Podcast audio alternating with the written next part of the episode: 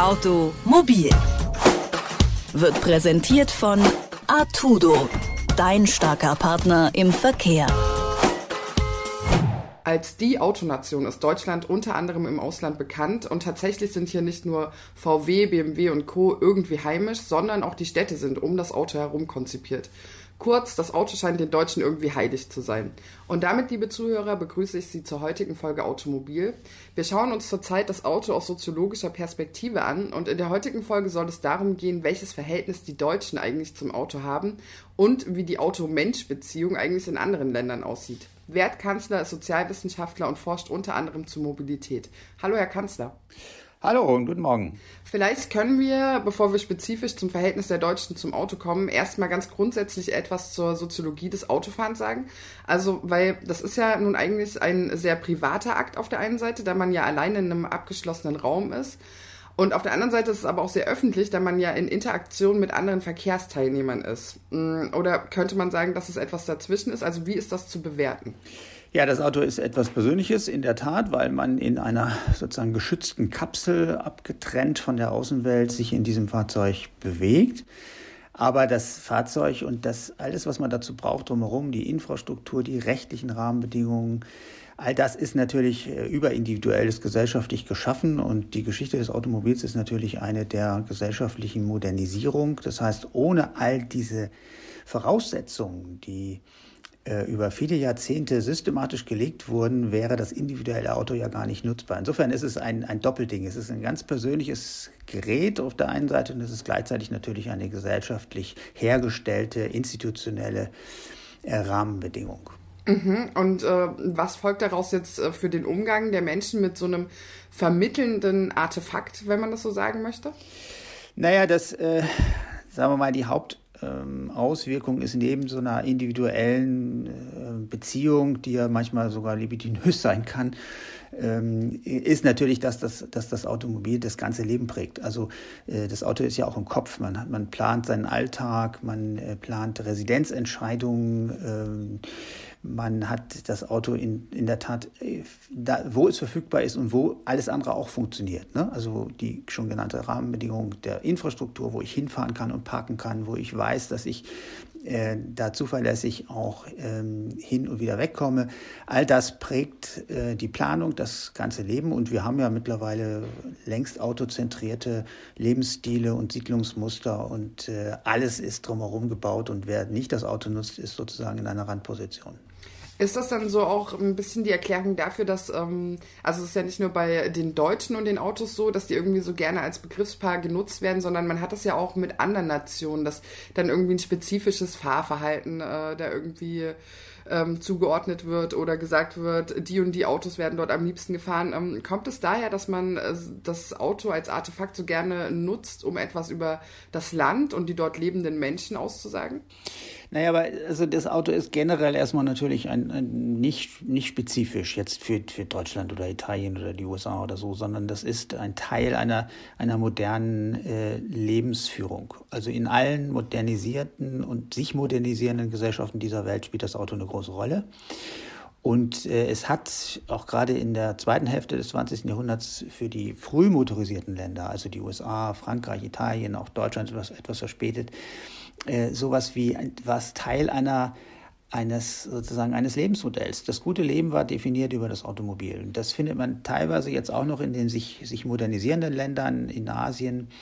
Ähm, interessant wird auch die Entwicklung in Afrika werden, wo das Auto dann eben viel mehr ist als nur ein Transportmittel, wo es eben Teil eines, eines Lebensmodells, eines modern geltenden Lebensmodells ist. Das ist erst jetzt in bestimmten Ländern äh, sozusagen umgeschlagen, wo man gemerkt hat, die, die Probleme, die mit der Massenmotorisierung einhergehen, sind einfach immens. Äh, es führt auch im Gegenteil, die Nutzung, massenhafte Nutzung des Autos führt zu, zu erheblichen Nachteilen. Es ist im Gegenteil sogar schon so, dass es in, gerade in großen Städten, wo es auch Alternativen übrigens gibt, ähm, mittlerweile als äh, fast über hinterwäldlerisch gilt, das private Auto für jeden Zweck zu nutzen. Also das hat sich verändert oder wir sind gerade mittendrin in dieser Veränderung.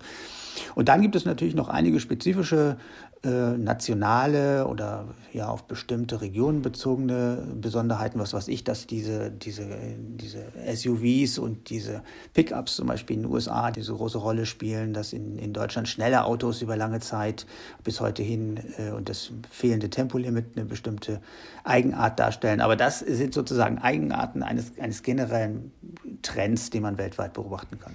Okay, aber da sind wir schon äh, mitten im Thema. Ähm, wie, also gibt es äh, ein spezielles Verhältnis der Deutschen zum Auto und also wenn man das überhaupt so pauschalisierend äh, sagen kann und wenn ja, wie sieht das aus?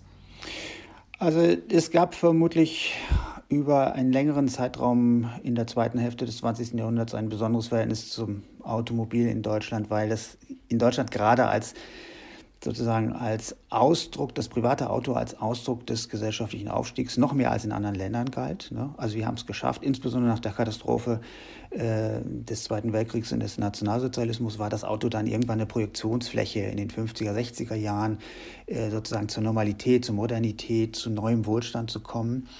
Ähm, das hat sich aber aus meiner Sicht äh, etwas relativiert seit einigen Jahren, weil das Auto einfach Normalität geworden ist. Das ist einfach überall da. Es hat nicht mehr das Besondere.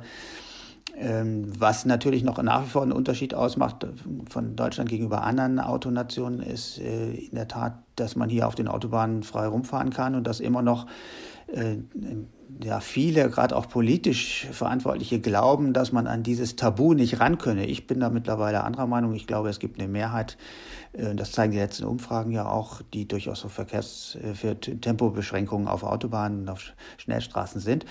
Aber das war ja über lange Zeit so eine Besonderheit. Es gibt sonst nirgends auf der Welt. Ähm, das hat aber auch was damit zu tun, dass die deutsche Autoindustrie, die ja vor allen Dingen Premium-Autos, schnelle Autos verkauft, dass die auch immer sehr viel Druck gemacht hat, dass dieses Privileg auf den deutschen Autobahnen erhalten bleibt. Mhm, also das wollte ich gerade fragen, inwieweit das nicht auch äh, einfach ein wirtschaftliches Interesse ist, was äh, die Politik dann vielleicht auch so ein bisschen an die deutsche Bevölkerung heranträgt, indem man immer wieder die Bedeutung des Autos hervorhebt. Und also weil mir kommt es schon teilweise so vor, als ähm, Wäre das nicht nur so im Ausland äh, so, dass das Auto irgendwie zu einer Art äh, kollektiven Symbol für Deutschland wird, womit sich die Leute dann auch identifizieren, sondern als wäre das schon auch hier in der Gesellschaft so verankert und als wäre das so eine Art ähm, ja, Sache, auf die man äh, sich dann beruft, um irgendwie stolz sein zu dürfen oder solche Geschichten.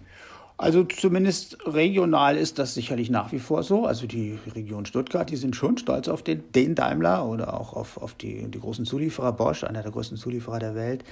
Also das ist schon noch regional sehr stark verankert, aber insgesamt hat die Bedeutung abgenommen und sie wird natürlich weiter abnehmen, weil Autos künftig, also Elektroautos, vielleicht sogar als autonome Fahrzeuge natürlich auch ihren Nimbus verlieren. Ne? Das Autos sind dann, sind dann eingegliedert in ein, ein Verkehrssystem, sind dann Teil ähm, nur ein Teil von mehreren. Ähm, also sagen wir mal so, die große Zeit des, des Autos, der klassische Art, ist vorbei. Und äh, das wird sich natürlich auch niederschlagen in diesen identitätsstiftenden Funktionen, die das, die das private Auto mit Verbrennungsmotor über lange Zeit hatte. Nichtsdestotrotz, in meinem Umfeld auch erlebe ich das schon, dass das Auto immer noch äh, extreme Emotionen hervorruft. Also zum einen, wenn es um Sachbeschädigung geht, aber eben auch das, was Sie ansprechen, zum Beispiel, wenn es um SUV geht. Dass ähm, auf der anderen Seite ähm, quasi das Auto dann auch schnell zu so einer Art Hassobjekt wird bei Umweltschützern. Und ich habe das Gefühl, das ist ähm, beim Auto noch mal viel extremer als bei allen anderen Sachen. Wie ist denn diese extreme Emotionalität einfach auch dahinter zu erklären?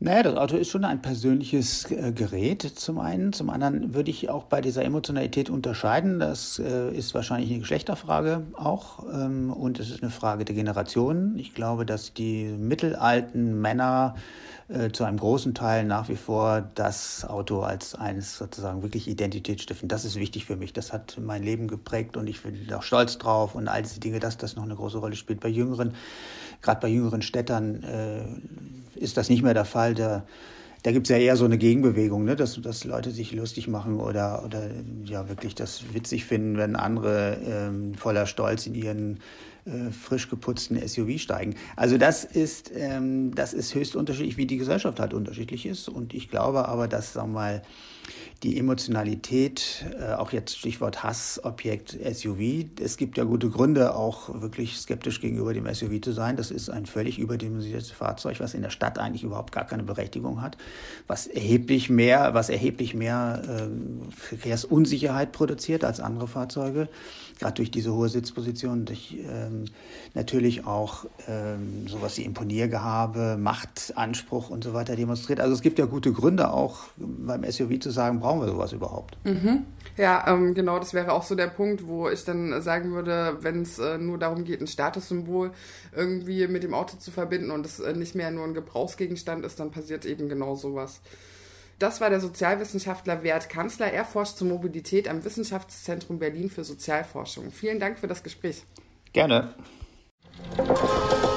Automobil wird präsentiert von Artudo, dein starker Partner im Verkehr.